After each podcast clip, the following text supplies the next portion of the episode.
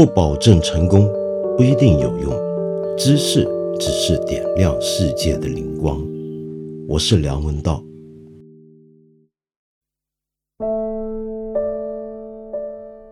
前天我在节目里面说到了跟性侵犯、性骚扰相关的一些事情，那有朋友就留言问我是不是女权分子或者女权主义者？呃，我当然是。但只不过我对于这个概念的理解，肯定也有一个变化的过程。我到现在都还不是太习惯用“女权”这个字啊，为什么呢？因为我总觉得女权其实是人权，这不是一个女性应该争取的事情，这是男性也要争取的事情。因为性别上的解放，其实也是男人的一次大解放，不是吗？但当然，我很能够理解，在女性角度看过去整件事情的重要含义，所以我更倾向于用我原来习惯的台湾式的、香港式的叫法，把女权主义称之为女性主义。为什么呢？因为我觉得女性主义比女权主义要多了一点东西，它不只是一种权力的争取这么简单。它还是一种全新的观看世界的角度，是一种很特别的，能够颠覆我们固有世界观的一种思考框架。嗯，所以强调女性主义的时候，在我看来，在语义上要比女权主义多了一点什么。那么，当然。现在没办法很简单的在这里把它说清楚。好，那么既然谈到女性主义或者女权这个话题，你肯定知道最近关于 Papi 酱生孩子，那个孩子应该跟夫姓还是母姓这个问题吵了半天。我们看了一下昨天的公众号也出了一篇很好的文章讨论这个问题。结果呢，今天又来个翻转，有人发现这事情背后可能有炒作，可能是有人自编自导自演。那么当然了，这里的是是非非不是我们一下子能够搞得清楚的。不过，对于冠夫姓这件事情，我觉得倒挺有趣的啊。当然，我很同意我们公众号文章所讲，这个背后其实更重要的是一个人的自由选择。我不认为一个孩子就非得冠母姓，那么才叫做对。那当然也不一定说非要冠夫姓不可。我只是忽然联想到很多事情。就是由于这个夫姓的这种传统，特别是我们中华文化里面某些固有的一些习惯，使得我们对历史上很多人物的认识啊，产生了一些障碍。我举个简单的例子好不好？你知道历史上面第一个获得两次诺贝尔奖的人是谁吗？你要知道，获得诺贝尔奖那是对很多的学者作家来讲都是毕生最大的荣耀。那得一次就已经很了不起，有人还要得两次。那第一个得两个奖的这个诺贝尔奖得主啊，不像爱因斯坦是因为两个单独的学术成就获奖，他是怎么样？他是拿的是一个是物理学奖，一个是化学奖。那这真是太厉害了，他是历史上第一个拿两个诺贝尔奖的人。我说的这个人呢，她也是一个女性，也是第一个获得诺贝尔奖的女性。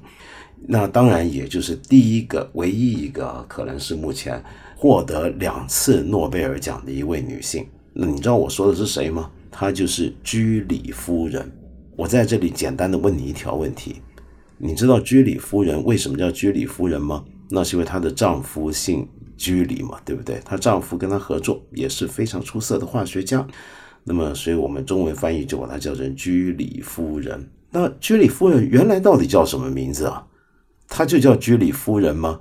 姓居里叫夫人吗？她没有自己原来的姓，没有自己的名字吗？你知道她是谁吗？这个问题呢，我就先不在这里说下去，你自己去想想看，查查看，到底居里夫人是谁，叫什么名字？那么说到居里夫人这些早期二十世纪的伟大的女性，我想起二十世纪有另一个非常出色的学者，她就是玛格丽特·米德，被认为是美国人类学的教母，就是美国人类学的转变过程中一个承先启后的大人物。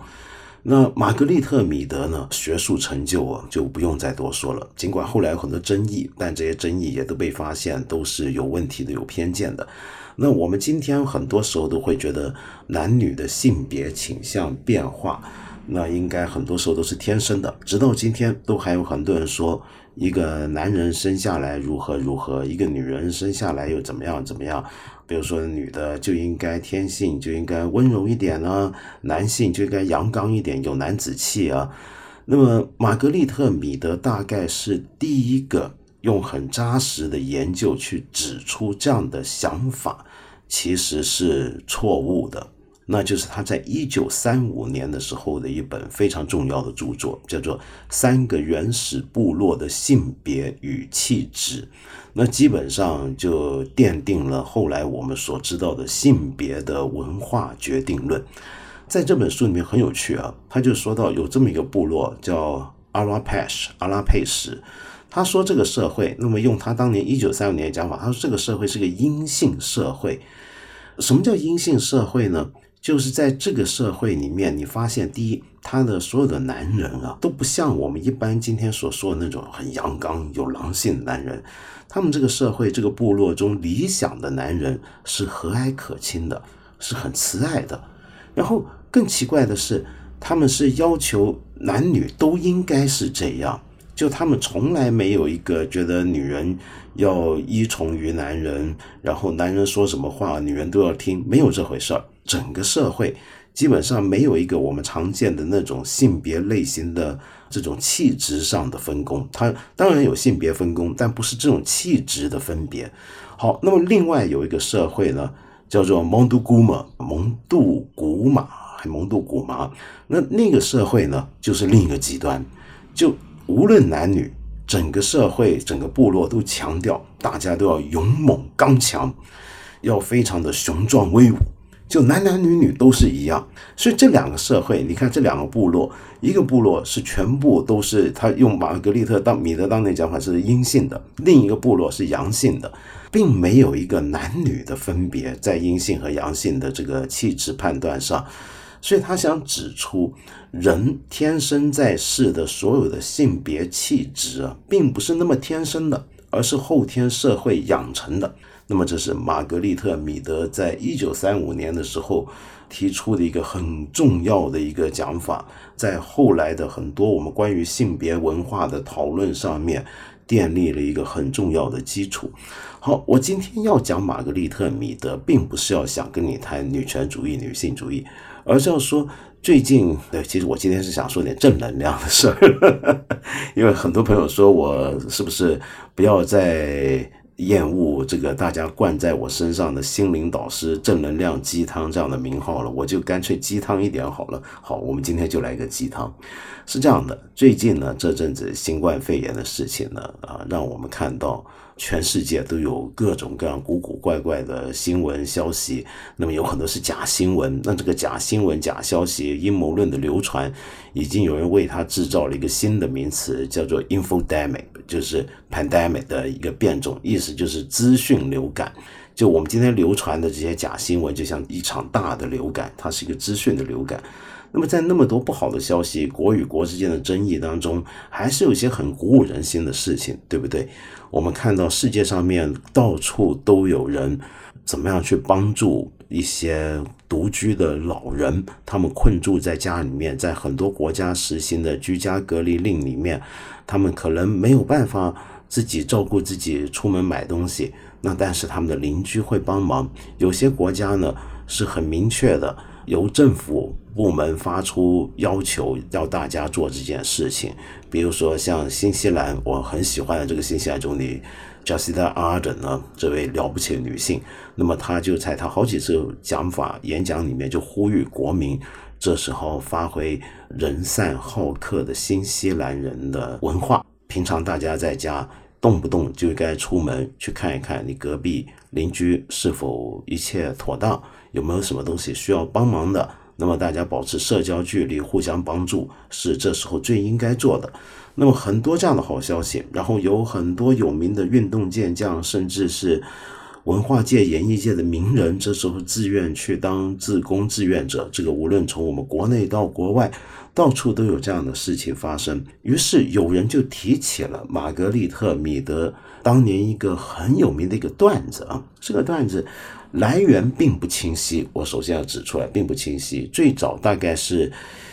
一九七零年代左右，有人就在一些书上面看到有这么一个关于玛格丽特·米德的一个记录，说的是什么呢？说他当年在大学教书嘛，他那是在哥伦比亚大学教书，就有学生呢在课堂上问起他，好像是一次公开演讲还是什么吧，就问他：你认为人类文明起源的象征啊是什么？就真正最能够说明我们在考古上，在当年的考古学的水平上面，在人类学考古人类学的水平上面来讲，当年你觉得最早的人类文明留下的痕迹是什么呢？那么我们今天一般人呢都会说啊，那会不会是一个骨头削成的小刀，或者一个射弓箭用的那种箭？上面的那个箭头、箭锄，或者说是一个用来放食物跟水的一个陶碗、一个土碗，还是一个石头被打磨过，可以用来当成工具的一个很粗糙原始的石器呢？我们很容易想到，这这大概就是文明的象征。我们今天做考古的话，很多时候要找的一个地方有没有文明痕迹，很多时候都希望找到类似的这些东西，对不对？那于是当年就有学生也是这样子去问玛格丽特·米德，就说米德教授，您认为人类文明的一个出现的一个象征、一个代表是什么呢？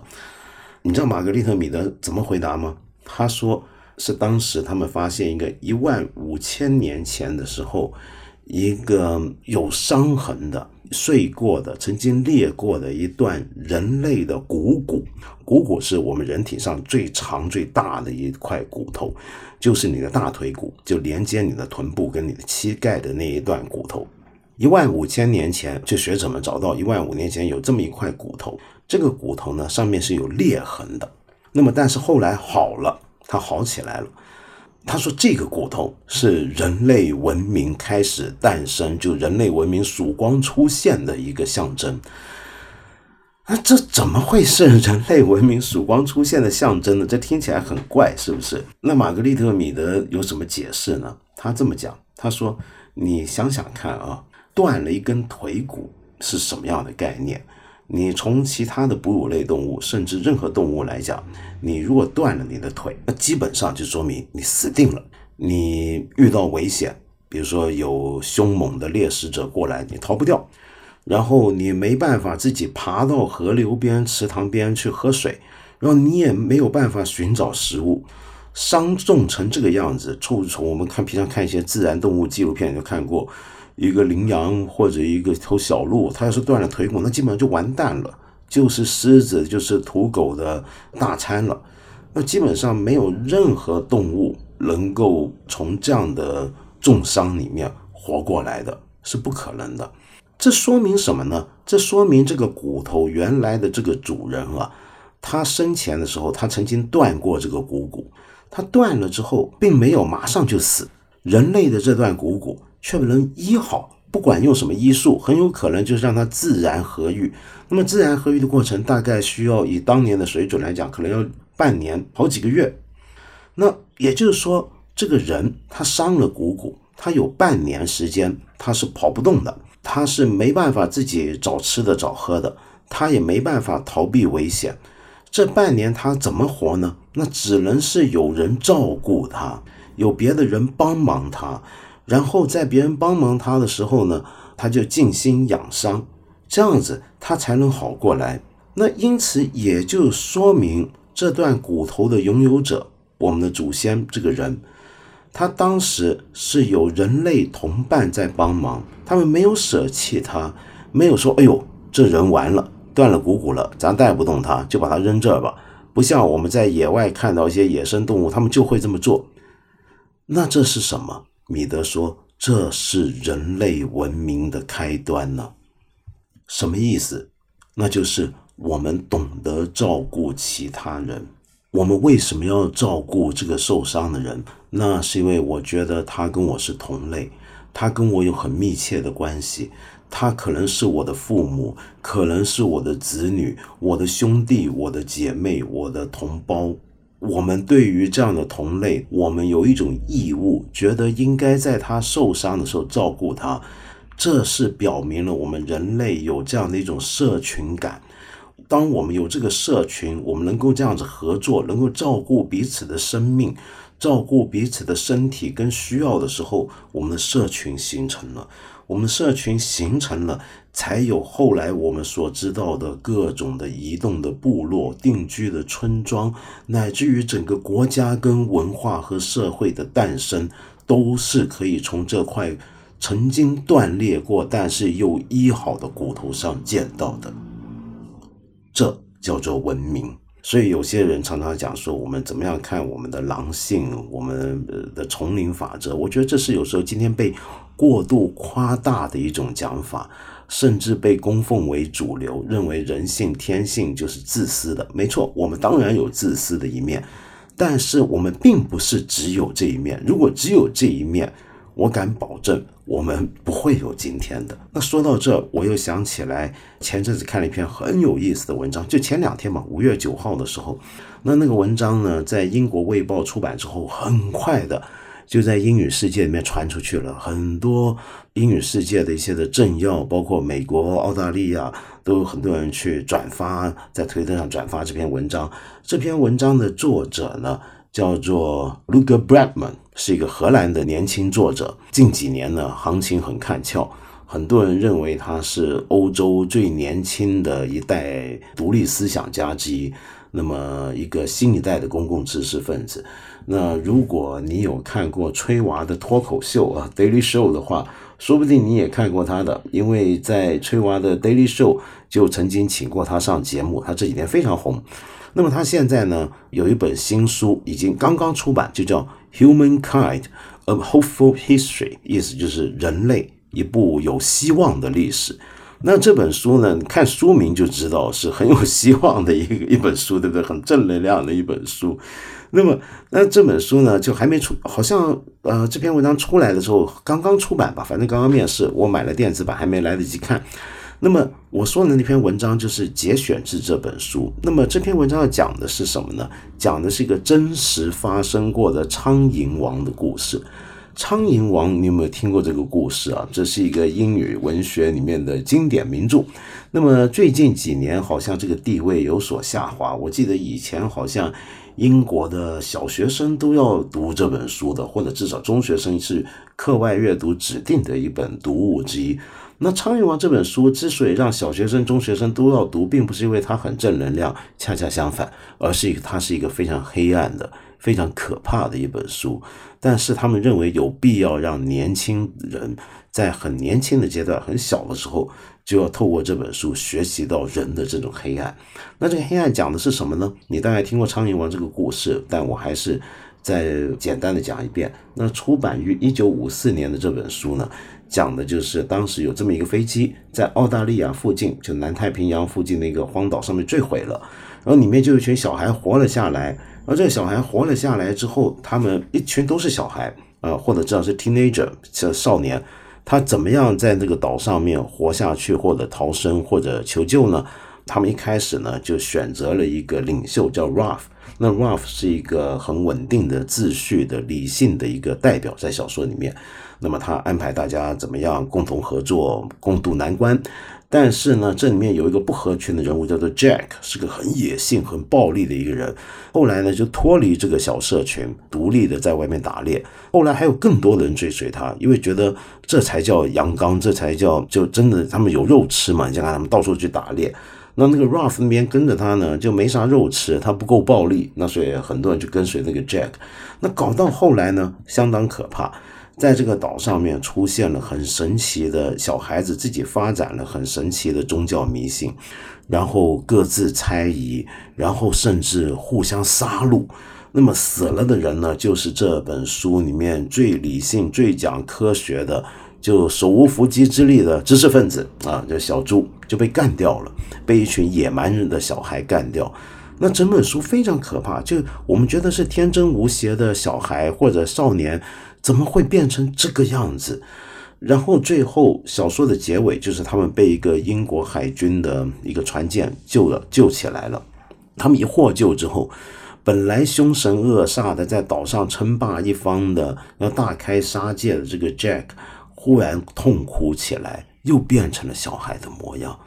那 William Golding 威廉高丁这位诺贝尔文学奖得主写这本书是要告诉我们，人的本性其实是怎么样的。你把人像小孩，你把他丢到一个荒岛上面，自生自灭，他们久而久之就会发展出一种弱肉强食的、崇尚暴力的、野蛮迷信的一种社会生活出来。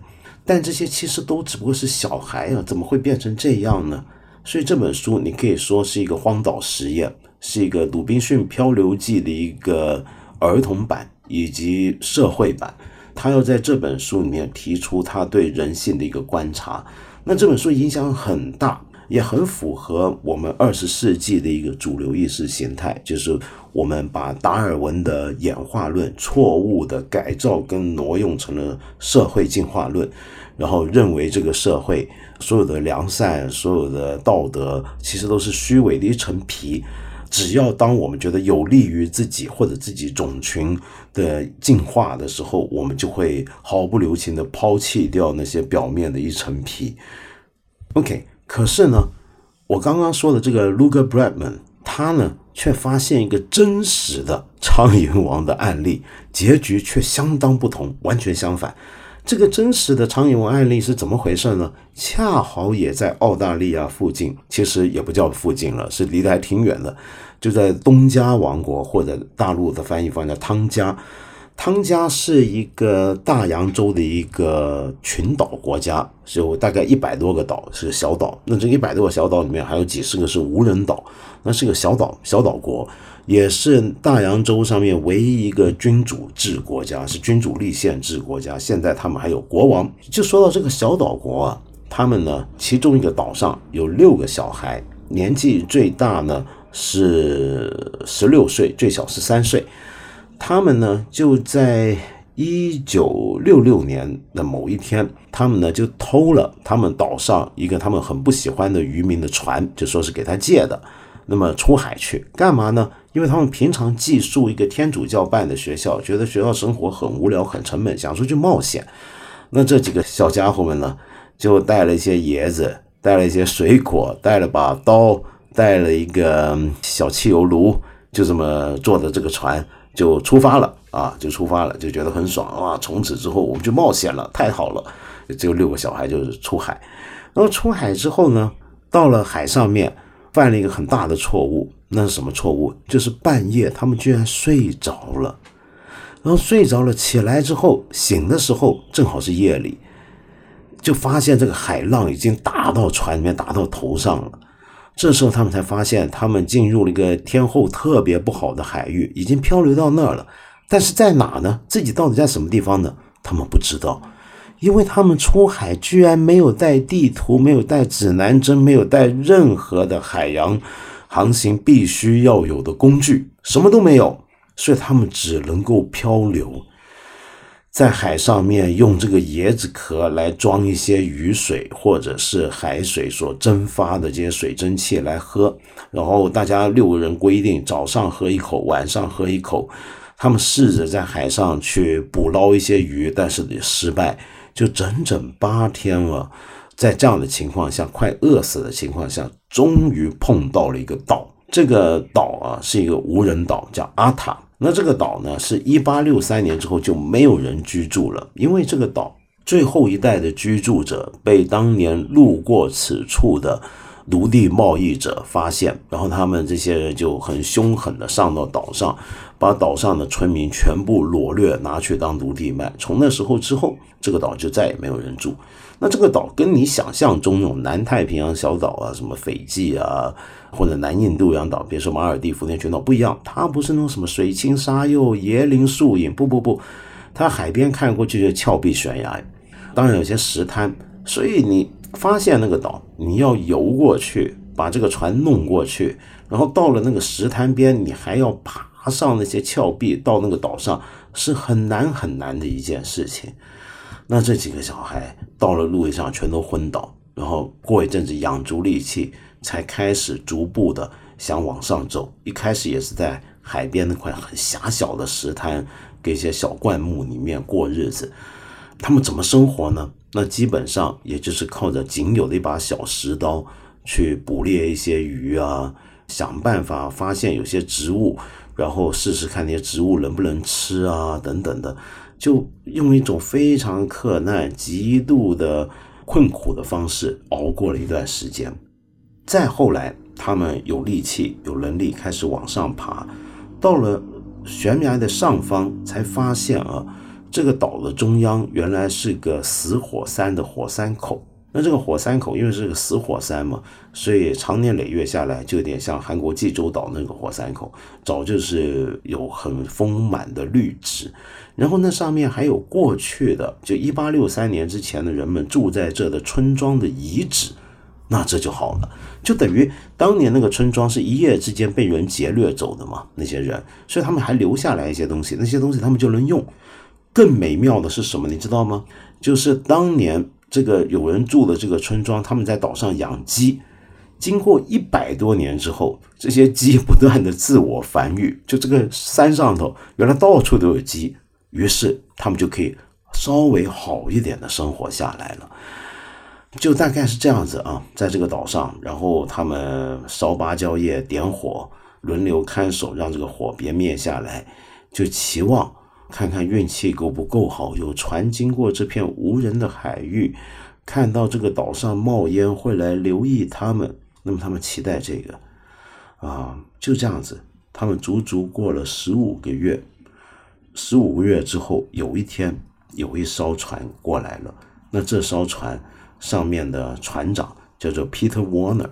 Peter Warner 呢，说起来也是个人物，他的父亲啊。原来是澳洲首富，那这位澳洲首富呢，干的是什么呢？是电子产业，就整个澳大利亚的收音机都是他们家的，那么是很有钱。那么当然，爸爸希望这个儿子继承自己的商业帝国，但这个儿子就喜欢出海冒险，就喜欢开这个帆船，全世界到处跑，还来过香港，还开着船从澳大利亚开到去了挪威啊，去了瑞典斯堪的纳维亚半岛，你说这夸不夸张？那后来呢，就很无奈的就要回到澳大利亚，被迫要接受爸爸的生意。但是他偶尔放假呢，还是自己开船出海。那么有一天，他就把这个船驶得老远，来到了这个东加王国的这片的岛上面的海域上面，就经过这个阿塔。那经过的时候，他就发现这个岛上怎么会冒烟呢？他觉得这不寻常，因为在。赤道附近，南太平洋这个地方的岛啊，你知道这都是很多热带雨林，它那个植物不会随便自己冒烟的，不会说太阳晒温度过高就着火，没这回事儿。所以呢，他就把这个船使劲过去看，然后这时候就发现岛上有人冲到海边，就六个赤身裸体、头发长、长着满身毛的小孩就跳到海里要游过来，他就吓坏了。然后他就赶紧把这个船再驶过去，然后接了他们六个小孩上船。后来才搞清楚，这六六个小孩原来真的是东家王国那边失踪的六个小孩。然后他就开着船把他们六个带回自己的老家。东家王国是个群岛王国嘛，那这个岛上面呢，他们住的那个岛上面的人呢，早以为他们都死了。都葬礼都给他们办过了，这时候真的是太开心了。整个岛上也只有九百来个、一千个居民，都很开心，就接待他们，非常欢喜，觉得这是个大事儿。但很搞笑的是什么呢？这时候警察来了，警察要抓这六个小孩，然后还要说判坐牢。为什么？因为他们是偷船出海的，船给他们偷那个渔夫呢，愤愤不平，觉得是要告他们。皮特沃纳呢，就在想怎么样解救这六个小孩啊。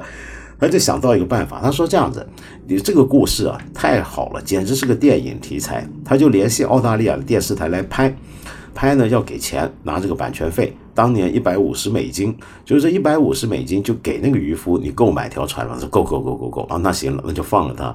然后这个汤加王国的国王呢也很欢喜嘛，就知道这事儿，就说这个彼得，你太了不起了，你为我们国家做出了重大的贡献，救了我六个国民。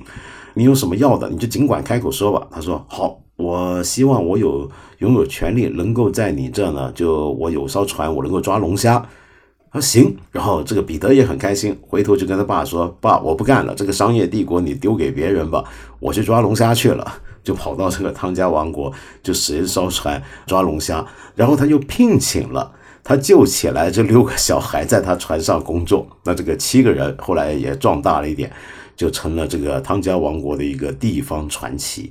好，那这个故事呢，就是这个我刚才说的那个荷兰的年轻作者啊，那个 l u c a Bradman 他找回来的。他发现这个故事，然后重新再去访问那些人。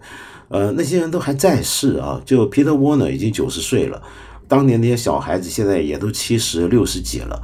他就访问他们，他就发现这几个小孩他们过的那个生活，就像我刚才说的《苍蝇王》的真实版，但是他们没有内讧，他们没有争斗。当然，六个十几岁的年轻小孩在一起，荷尔蒙上升，肯定会吵架，但是大致上大家遵守了一个定下来的和平的规矩。大家都本能的采用了一个民主方法来决定大家的工作任务分配以及生活节奏。尽管他们活在一个王国里面，有国王，但是到了这里，岛上六个小孩没有人想当国王，大家都觉得要民主选举去安排所有的事情，共同投票决定做所有的事情是最好的办法。然后这六个小孩就用这样的一个合作的友爱的精神。度过了那困难的，甚至是让人绝望的十五个月。l u c a Bramman 讲这个故事，是为了要说明他这本书的一个主旨。那是什么？人类是什么？人类为什么是有希望的？那是因为人类有一种除了我们刚才说的那种自私的天性之外，我们有一种互助、友爱跟合作的天性。更严格的讲，这种天性你可以说是一个演化出来的特征。近年有很多学者在世界各地各个不同的领域里面做研究，研究人类社会产生的生物学基础的时候，都会碰到这个问题。就从演化生物学角度来讲，互助跟合作到底起到了什么作用呢？那有的学者就把这一点连接上心理学、认知科学，就写出了煌煌巨著。比如说前几年可能你也只听过的一本书，叫《人性中的善良天使》。哈佛大学的心理学家 Stephen Pinker 平克教授的这部大作啊，整整翻译成中文八百多页，上下两册，讲的也是类似，依据的也是类似的一个研究，就是人类的演化过程之中会出现一种能够移情共感，乃至于互助友爱的一种的心态跟情绪，还有相应的道德价值观。那也有一些语言学家跟认知心理学家发现，如果我们人类最早不能合作，没有这种互助合作的精神的话，整个人类的语言跟文化都是不可能诞生的。卢克·布莱曼就想用这个真实的苍蝇王的故事来说明，我们不要对人性的理解只有旧版小说《苍蝇王》那样的一种阴暗的想法，我们说不定还是有希望的，哪怕是到了这个时候。好，那说到这呢，我今天在这里呢要放一首歌，但放歌之前，我先回答一位朋友的问题，好不好？有一位朋友，我觉得很难得的提出了这样的一个疑问，为什么说难得呢？是这样的，这位朋友呢叫做刘毅，毅力的毅。刘毅说呢，每次听到看到性侵，我都有些敏感，因为我可能曾是个施害者。留学时，一个普通朋友女生，她是朋友的朋友，认识了两天。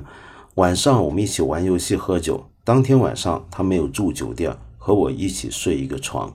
我知道他并没有和我发生关系的意向。当晚因为酒精的作用，再加上心里的恶魔，我对她动了一些手，她没有反抗。当然后来并没有发生实质性的什么事情，我们就睡着了。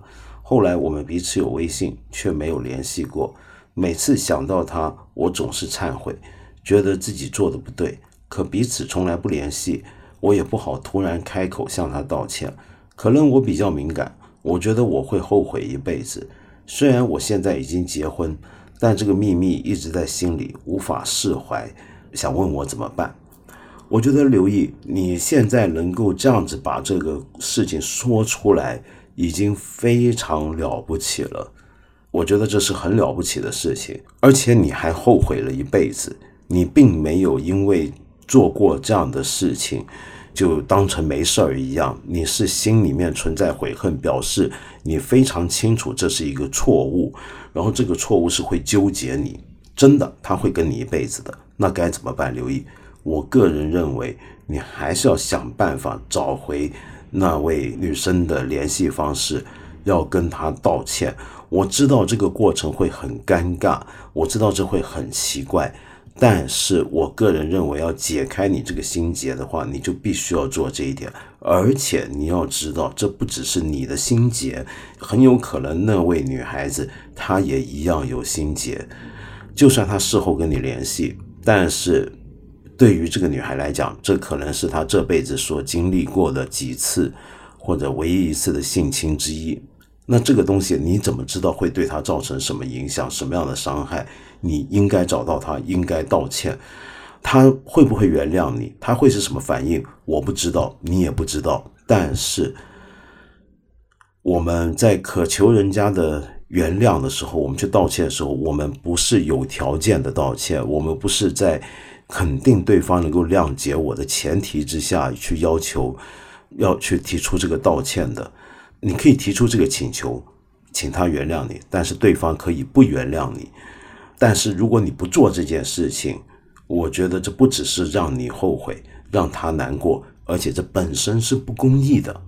那但是无论如何，回头我还要再回头过来讲刘毅，我觉得你已经很了不起了。我很少见到有一个男性能够这样子在我们这样的留言区里面说自己坦白说这样的事情。对，鼓起勇气吧，刘毅。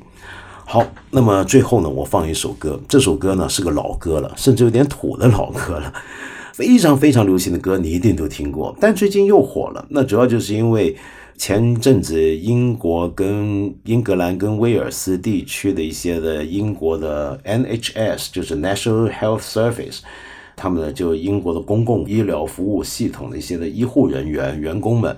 他们在网上串联合唱这首歌，然后给大家打气，给同行打气。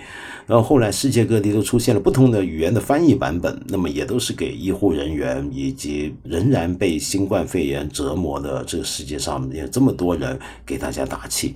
那这首歌是一个很正能量的歌啊。那么当然是我们有史以来这个节目播过最正正能量的歌，也可能是最广为人知的一首歌。那这首歌就是。刚刚好诞生于五十年前的 Simon and Garfunkel 这对经典的民谣二人组合，他们的 Bridge Over Troubled Water。